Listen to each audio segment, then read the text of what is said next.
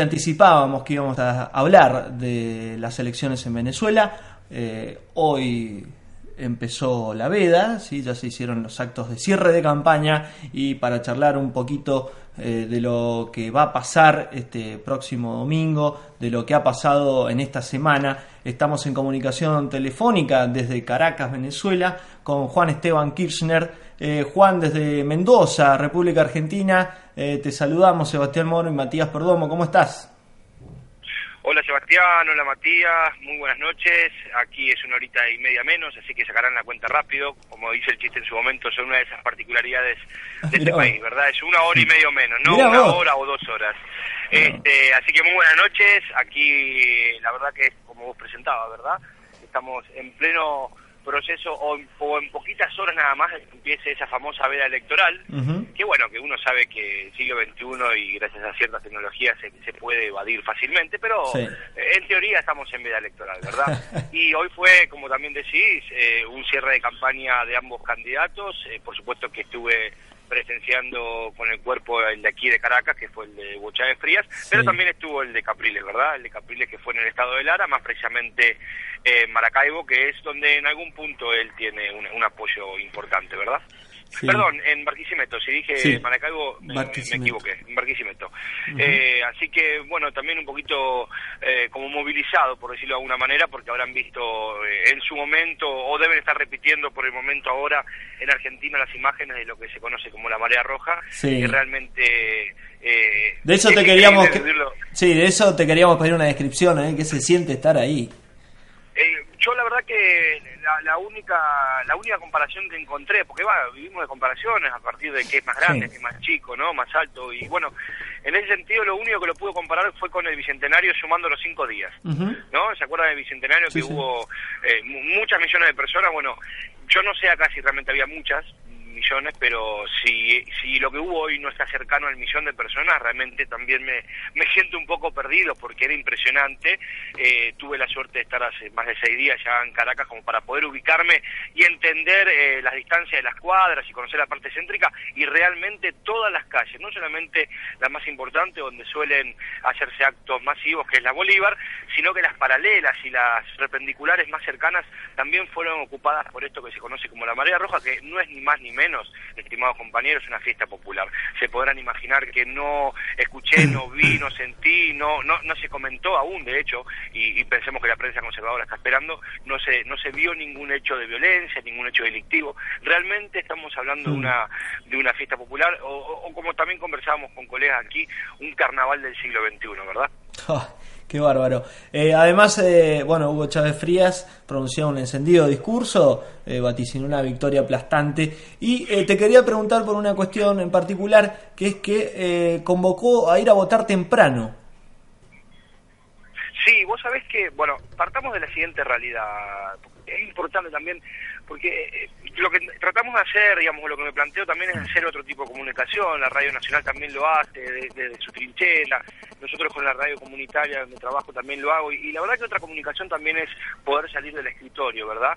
Poder salir del escritorio y, recibir cables y enviarlos eh, eh, por una página web o por un periódico que luego se haya impreso. Y con esto quiero decir que estando en estos lugares aprendes varias cuestiones por vivir aquí en, esta realidad, y una de ellas es que la gente se levanta muy temprano. Eso nos lo comentabas el otro día también, sí, sí. Claro, porque partamos de esa base, ¿verdad? Cinco y media, todo el mundo arriba. Exactamente, cinco y media, seis ya como que la actividad de alguna manera empieza a darse, más en la zona del campo, se podrán imaginar, ¿verdad? Y aparte, bueno, porque una cuestión de que aquí a las siete de la tarde, ocho de la tarde, la actividad eh, ordinaria se termina. Pero si tenemos en cuenta eso, que acá la actividad común empieza a las cinco y media, seis de la mañana, entender, vamos a entender mejor que a las 3 de la mañana empieza lo que se conoce como las dianas, que son trompetas que van por toda la ciudad de Caracas y por todo el país, eh, despertando a la gente como para, eh, para ir a votar, ¿verdad? Así como lo escuchan, son dianas, es una marcha militar muy interesante, por cierto, y empiezan eso a las 3 de la mañana, y dependiendo del municipio o el pueblo o el estado, se van repitiendo como para motivar al voto, porque eh, también digamos que el voto aquí no es obligatorio, pero sí, sí, lo que decía Chávez es muy cierto y es algo que se escucha también en, el imaginario, cuando uno habla con personas, todo el mundo te dice vamos temprano, vamos temprano, y de hecho también quedó demostrado hoy que se empieza temprano toda actividad porque a las seis y media de la mañana ya había una marea calma, pero una marea al fin roja, colorada, como la quieran llamar, en todo el centro de, aquí de Caracas. ¿Qué volumen de lectores se espera para el domingo, Juan? Eh, ¿Volumen te referís a algún número entre un candidato u otro o en total? En total, en total. Y mira, si, si tomamos las estadísticas, la verdad que si, si tomamos la estadística o el deseo, mejor dicho, que, que se puede escuchar también por los grandes medios, o mejor dicho, por los medios eh, afines al gobierno, uno podría pensar que Chávez puede llegar a conseguir 10 millones de votos. De hecho, ese es el objetivo, ¿verdad? El objetivo es llegar a los 10 millones de votos, que es lo que llevaría a una, a una victoria absoluta. Y, y si me hace pensar en que el deseo y el objetivo están 10 millones de votos, sumémosle a Capriles por ahí unos 6 más, o 5 o 6 más, por lo cual habría una participación alrededor de, sí, de 15 millones. Estoy haciendo la cuenta al aire con, con ustedes, ¿verdad? Porque los demás eh, presidentes o candidatos a presidente, que son tres más, realmente no, no suman nada, realmente. Es, es algo cierto que uno lo puede ver en, la calle y en los periódicos, ¿verdad? nadie sabe ni siquiera los nombres de los posibles otros tres eh, candidatos. Como así también, eh, déjame agregar con respecto a, a tu pregunta de los números, eh, ha bajado muchísimo en estos días eh, el operativo de prensa con respecto a los números, eh, en el sentido de que no, no podían presentar a Capriles como ganador. Realmente ningún número en ningún municipio da como para eso, ¿verdad? Hablo de los números oficiales, insisto, no, no estoy diciendo ni vaticinando nada, pero realmente ya como que veías que no, no podían ir por el lado de las encuestas, por lo cual, bueno, fueron por el lado del miedo, ¿no? De instaurar el miedo, que va a haber fraude, que va a haber fraude, que va a haber fraude. Por lo cual va a haber fraude, ¿verdad? Porque ya nos lo creímos, por lo cual la etapa del lunes la vamos a creer mucho más cuando, salga, cuando salga luego de las elecciones. Así que realmente me perdí en lo que quería decir, pero eh, fui agregando información y, me, perdí un poco, les pido disculpas. No, no hay problema, Juan, se entendió. Eh, hablábamos de la cantidad de votantes. Eh, y otra cosa que también mencionó a la hora de, este llamado, este exhorto a votar temprano, es que para que cerca de en horas del mediodía, dijo Chávez, creo, ya esté más o menos planteada la victoria, ¿sí? Eh, y que no haga ningún tipo de especulación respecto a esto que vos decías del fraude. Sí, no, totalmente. Aparte, eh, se entiende también que la motivación a votar eh, mientras más temprano uno vaya, imaginemos que aquí el voto es electrónico también, los resultados se pueden saber mucho más rápido, ¿verdad? lo que quería agregar, por eso decía recién que, que, me había perdido, es lo siguiente, vos sabés que nosotros que hacemos comunicación es algo muy interesante, por lo menos a mis ojos, no solamente está cerrando campaña Hugo Chávez, eh, uno se sienta a ver televisión en Venezuela, como estoy haciendo en este momento, y encuentra muy clara la diferencia entre un medio privado y los intereses que defiende como un medio estatal o apoyado por el Estado o por el gobierno. Realmente se nota, se ve.